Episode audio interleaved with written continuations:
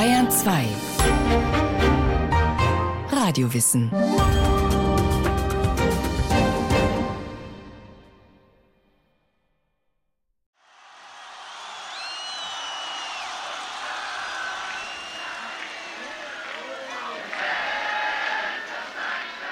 In Woodstock sah ich ein Gemeinschaftsabenteuer, das etwas verkörperte, das bis heute gültig ist. Als die Berliner Mauer fiel, war Woodstock mit dabei. Als Mandela befreit wurde, war Woodstock mit dabei. Als wir das Jahr 2000 feierten, war Woodstock mit dabei. Woodstock gibt es immer noch, jeden Tag. Der Musiker Carlos Santana.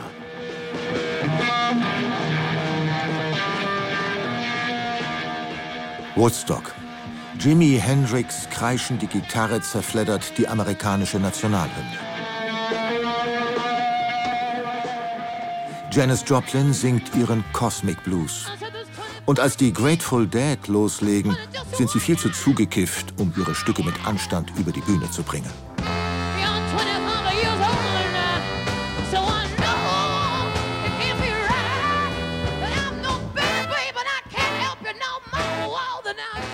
Man muss weder ein Althippie noch ein Rockhistoriker sein, um eine Vorstellung davon zu haben, was der Name Woodstock bedeutet. Woodstock, na klar, das war doch das Festival aller Festivals. Das waren drei Tage Musik und Drogen, Love and Peace, Sonnenschein und strömender Regen. Im heutigen Verständnis ist Woodstock mehr als nur ein musikalisches Großereignis. Es ist das so strahlende wie unverwüstliche Symbol für den Zeitgeist und das Lebensgefühl einer ganzen Generation. Wenn man die gesellschaftliche Revolution und die kulturellen und politischen Umbrüche der 1960er Jahre beschreiben will, dann genügt ein einziger Begriff. Woodstock. I came upon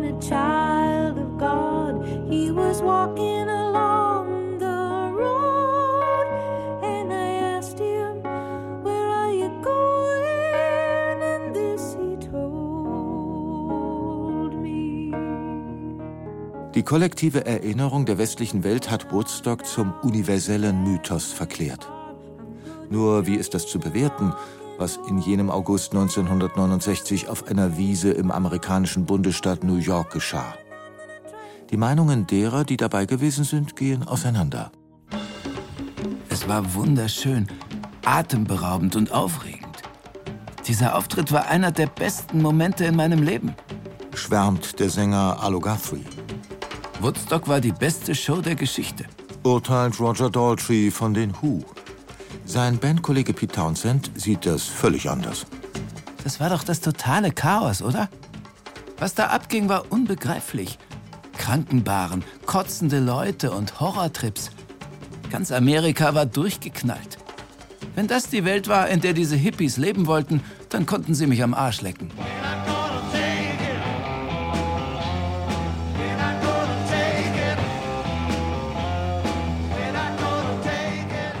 Das Jahr 1969. The Eagle has landed. Mit dem Astronauten Neil Armstrong betritt der erste Mensch den Mond.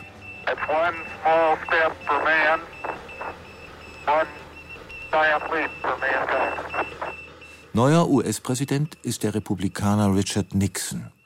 Noch immer wütet im fernen Vietnam ein blutiger Krieg, in dessen Verlauf 40.800 amerikanische Soldaten fallen. Generation Gap die Kluft zwischen den Generationen ist ein Schlagwort der Zeit. Die Jugend rebelliert gegen die rigide Sexualmoral und das Rollenverständnis der Alten, gegen blinde Autoritätsgläubigkeit, gegen die Vorurteile und Machtmechanismen einer spätbürgerlichen Konsumgesellschaft.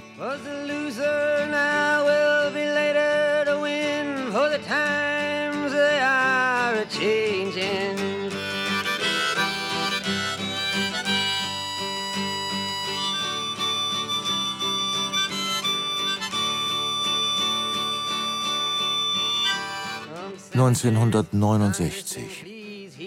Es ist schon ein paar Jahre her, seit Bob Dylan The Times They Are a Changin' gesungen und die Beatlemania die Welt überrollt hat. Jetzt lässt sich ein neues Phänomen beobachten, das der Hippies. Hippie ist der urbane psychedelische Nachkömmling des US-amerikanischen Hobos. Er ist ein ausgeflippter, der sich in die gewohnten, von der Umgebung gut geheißenen Lebensläufe, Verhaltensweisen und Wertmaßstäbe nicht einfügen will oder kann. Der Musiksoziologe Tibor Kneif. Das Rolling Stone Magazine bringt den wichtigsten Glaubenssatz dieser Subkultur auf den Punkt. Musik hat die Kraft, die Welt zu verändern.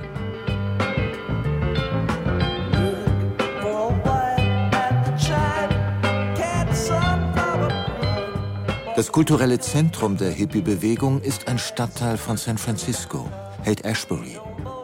Laura Joplin, Sozialwissenschaftlerin, ist die jüngere Schwester der Woodstock-Legende Janis Joplin. Haight-Ashbury war eine Gegend mit reich verzierten, aber heruntergekommenen viktorianischen Häusern. Das Viertel war früher eine noble Gegend gewesen, befand sich aber schon seit Jahren auf dem absteigenden Ast. Als in den 60er Jahren die ersten Künstler zuzogen, standen in der neuen Szene folgende Ideen im Vordergrund. Kreativität und Erforschung des Ich, freier Sex als einigende Kraft, Aufhebung der Rassentrennung, Anti-Establishment-Haltung und Musik als Ekstase. Und Bewusstseinserweiterung durch Drogen. LSD ist die teuflische Substanz, die die Blumenkinder in höhere Sphären katapultieren soll. Spontane Gratiskonzerte und kleine improvisierte Festivals sind ein fester Bestandteil der Hippie-Szene der Westküste. Diese alternative Kultur schafft den Geist, der das Phänomen Woodstock möglich macht. Der konkrete Plan zu Woodstock selbst entstand allerdings auf der anderen Seite der USA, in Brooklyn, New York. Dort trafen sich im Jahr 1968 zwei junge Männer mit Ambitionen im Musikmanagement. Artie Kornfeld, der im Alter von 21 Jahren Vizepräsident eines renommierten Plattenlabels geworden war, und Michael Lang, der visionäre Kopf der Woodstock-Organisatoren. Für mich war Woodstock ein Test. Ob die Leute meiner Generation an sich glaubten und an die neue Welt, um deren Erschaffung sie so kämpften. Ich wusste, wenn Woodstock ein Erfolg werden sollte, musste es auf der ganzen Linie authentisch sein. Wir versuchten, die verschiedenen Fraktionen der Gegenkultur zusammenzubringen.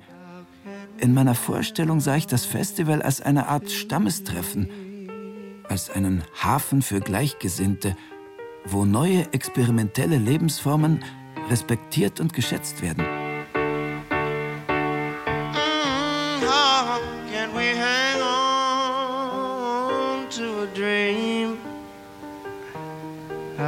it really be the way it seems? How can we hang on to Die Festivalidee der beiden Freunde ist einfach. Man miete eine Wiese in der Provinz, lasse auf ihr eine Mischung aus zugkräftigen Acts und vielversprechenden Newcomern auftreten und hoffe, dass 50.000 Typen dafür Geld ausgeben. Come on, in der ganzen Welt passiert was Neues. Hey, das sind die 60er. Kornfeld und Lang legen ein Datum für ihr Festivalprojekt fest. Sie erfinden den Slogan Three Days of Peace and Music und lassen Plakate drucken. Ort und Name der Veranstaltung soll die 160 Kilometer von New York entfernte Kleinstadt Woodstock sein, in der einige Ikonen des Jugendprotestes wie Bob Dylan wohnen. Doch dann, Eintrittskarten sind bereits verkauft, kommen die Probleme. Konservative Bürger laufen Sturm gegen die drohende Hippie-Invasion. Woodstock darf nicht in Woodstock stattfinden. Eine Katastrophe. Die Suche nach einer Alternative gestaltet sich extrem schwierig. Es ist nur noch ein Monat bis zum Festivalbeginn, als Michael Lang während einer Autofahrt in der Nähe der Kleinstadt Bethel seine Traumwiese entdeckt. Ich wusste, dass dieses Land unser Woodstock war. Von der nächsten Telefonzelle aus nimmt er Kontakt zum Besitzer des Grundstücks auf, einem Farmer namens Max Jesker. Am Folgetag wird ein Pachtvertrag unterzeichnet. Max war unser Retter. Ohne ihn hätte es Woodstock nie gegeben. Er war ein willensstarker Mann mit Grundsätzen. Er hatte Immobilienrecht studiert und den landwirtschaftlichen Betrieb seiner Familie erweitert. Jeskers Dairy war der größte Milchproduzent der Region. It's amazing, folks. It's really beautiful. Wow. You're all groovy, you know.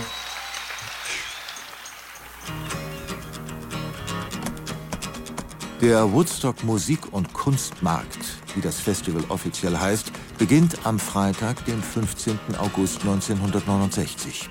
Und es beginnt chaotisch. Die Veranstalter hatten 186.000 Tickets verkauft. Doch es haben sich weitaus mehr junge Leute aus den Großstädten der Ostküste auf den Weg gemacht. Die meisten mit dem Auto. Der Verkehr auf den Zufahrtsstraßen kollabiert. Der amerikanische Automobilclub spricht von Irrsinn. Und ob letztlich 300.000 Menschen in Woodstock waren oder eine halbe Million, das weiß niemand so genau. Freedom, freedom, freedom, freedom,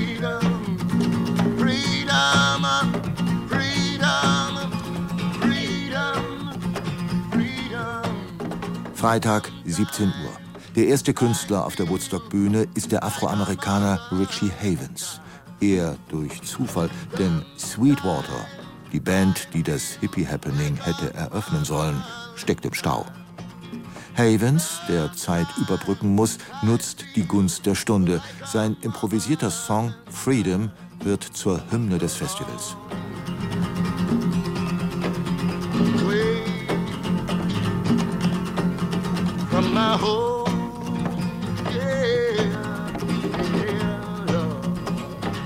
Bereits am ersten Tag, der von den akustischen Folkklängen einer Joan Baez, eines Arlo Guthrie oder eines Tim Harden geprägt wird, verschärft sich die Situation. Der Traum aus Marihuana und Rockmusik droht zum Albtraum zu werden. Die Versorgungslage des Publikums ist problematisch. Es sei leichter an Sex und Drogen zu kommen als an einen Schluck Wasser, heißt es. Die Behörden rufen den Notstand aus. Doch dann greifen die Hippies zur Selbsthilfe. Sie organisieren Lebensmittel. Love and Peace scheinen nicht nur leere Worte zu sein. Kurz nach 22 Uhr. Während des Konzerts des Sitar-Virtuosen Ravi Shankar setzt Regen ein. Die Leute waren alle bekifft. Klar, sie genossen es. Es erinnerte mich an indische Wasserbüffel, wie sie so im Matsch versanken. Woodstock war wie eine riesige Picknickparty, die Musik war Nebensache. Ich wünschte, ich wäre da nie aufgetreten.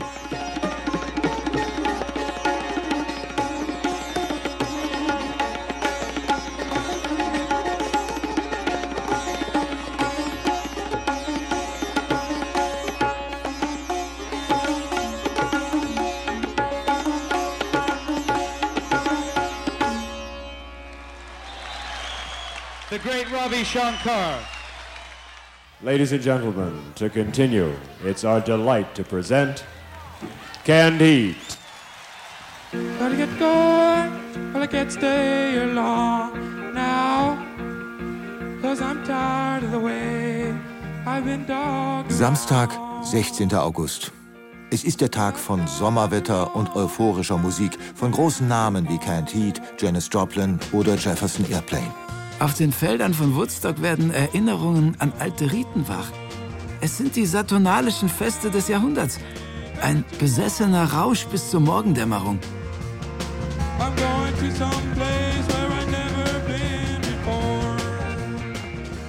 Am Samstagnachmittag gegen 17 Uhr stöpselt ein gebürtiger Mexikaner seine Gitarre in den Verstärker. Carlos Santana heißt der Newcomer der bis dahin nicht mal eine Platte veröffentlicht hat. Die lateinamerikanischen Rhythmen seiner Band elektrisieren die Flower Power Gemeinde. Woodstock wird zum Geburtsort einer Weltkarriere.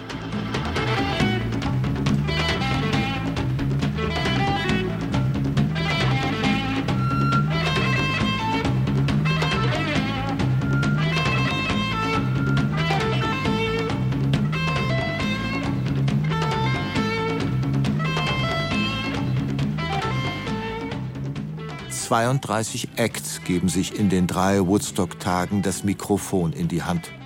Was die Gagen betrifft, ist Jimi Hendrix mit 18.000 Dollar Spitzenverdiener. Die in den kommerziellen Charts erfolgreichen Creedence Clearwater Revival kassieren immerhin 10.000 Dollar, während die Band Quill mit mageren 675 Dollar abgespeist wird.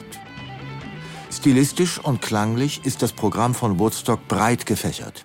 Es reicht von akustischen Soloauftritten, wie dem des Anti-Vietnam-Kriegshelden Country Joe McDonald, bis zu den komplexen Bläsersätzen der virtuosen Jazz-Rocker von Blood, Sweat and Tears.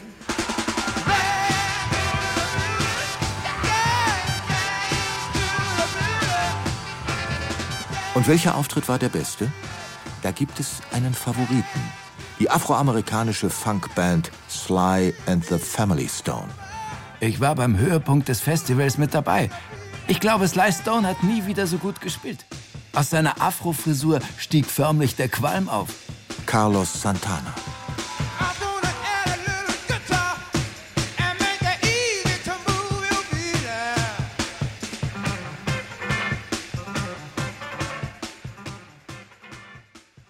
Sonntag, 18. August 1969. Woodstock, Tag 3. Es ist der Tag, an dem der Regen wiederkommt. Heftiger als je zuvor. Gegen 17 Uhr eröffnet ein in den USA noch unbekannter Engländer den Konzertreigen, Joe Cocker.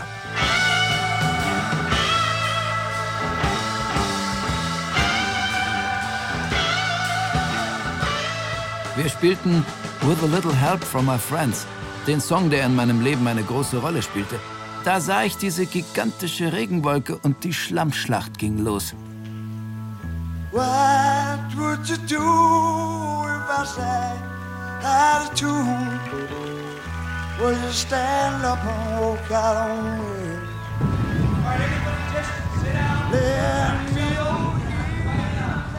Das Unwetter verwandelt das Festivalgelände in ein Katastrophengebiet. Erst am Abend kann die Show mit Ten Years After und The Band weitergehen. Immer wieder gibt es Verzögerungen. Endlich um 4 Uhr morgens erscheinen vier Stars im Scheinwerferlicht. David Crosby, Stephen Stills, Graham Nash und Neil Young.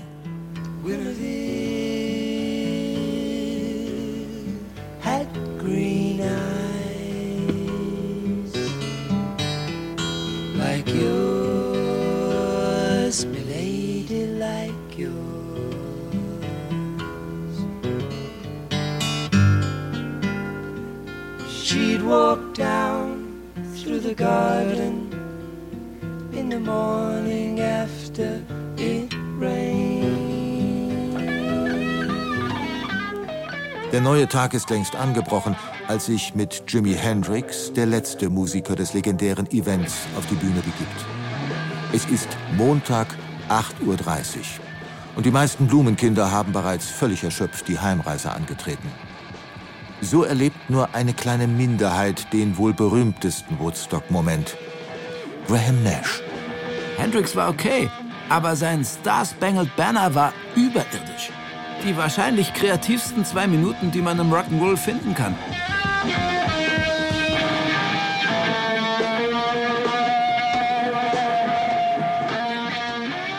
Jimi Hendrix' letzter Gitarrenton verklingt um halb elf. Woodstock ist vorbei. Was bleibt, sind Abertausende zurückgelassener Schlafsäcke, Müll und Matsch. Das große Aufräumen beginnt. Danke. Woodstock schlägt mediale Wellen. Nur, wie ist das Festival zu bewerten? War es wirklich ein planetarisches Ereignis? Die Ouvertüre zu einem neuen Zeitalter? Die Geburt einer Woodstock Nation? Für den nachdenklichen Musikjournalisten Harry Shapiro hat Woodstock einen schalen Beigeschmack. In politischer Hinsicht war das Festival eine bequeme Bestätigung der Ängste des gut situierten Mittelstandes in Bezug auf Vietnam als Metapher für den moralischen Bankrott des Staates. Woodstock war eine ebenso radikale Geste wie das Anpinnen eines Che Guevara-Posters an der Schlafzimmerwand.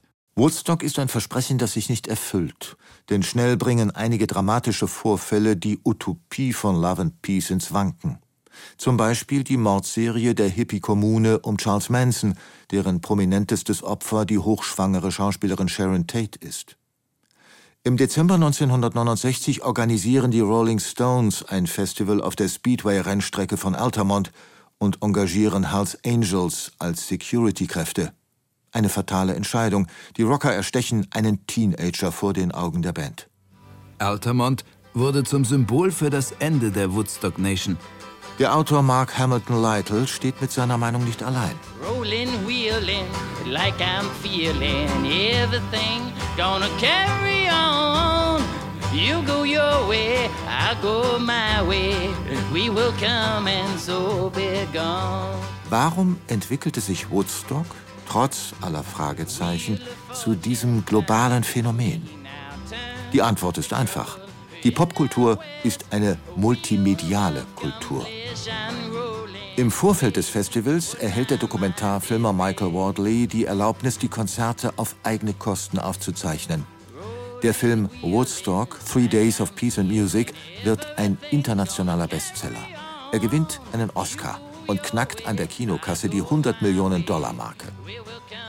Dieser Erfolg, zusammen mit der allgemeinen Aufmerksamkeit, die Woodstock erzeugt, schärft das Bewusstsein der Musikindustrie. Sie erkennt, der Sound der Gegenkultur ist eine Gelddruckmaschine. Der Musiker Neil Young. Welchen Einfluss hat Woodstock auf die Musik? Den Marketingleuten war klar, dass es hier etwas zu holen gibt. Sie konnten diese jungen Leute als Zielgruppe isolieren und als Konsumenten ansprechen und sie taten das. Sie nutzten die Musik aus. Von da an war Rock'n'Roll in der Werbung zu sehen das sind die langfristigen Auswirkungen. Der Mythos Woodstock ist auch ein Mythos der Unterhaltungsindustrie. Er hat Stars geschaffen und Bilder in unseren Köpfen geprägt, die wir mit einem werbewirksamen Lebensgefühl von Freiheit und Abenteuer verbinden. Woodstock, das waren drei Tage im August, die die Popkultur verändert haben. Ob die Kräfte, die hinter diesen Veränderungen stehen, im ursprünglichen Geist von Woodstock wirken, ist eine andere Frage.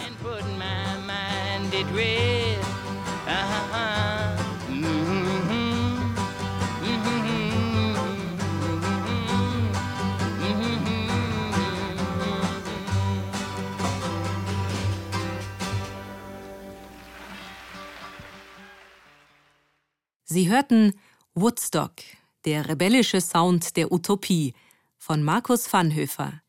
Sprecher Andreas Neumann, Anna Greiter und Burkhard Dabinus. Technik Josuel Tegarten. Regie Markus Vanhöfer. Eine Sendung von Radio Wissen.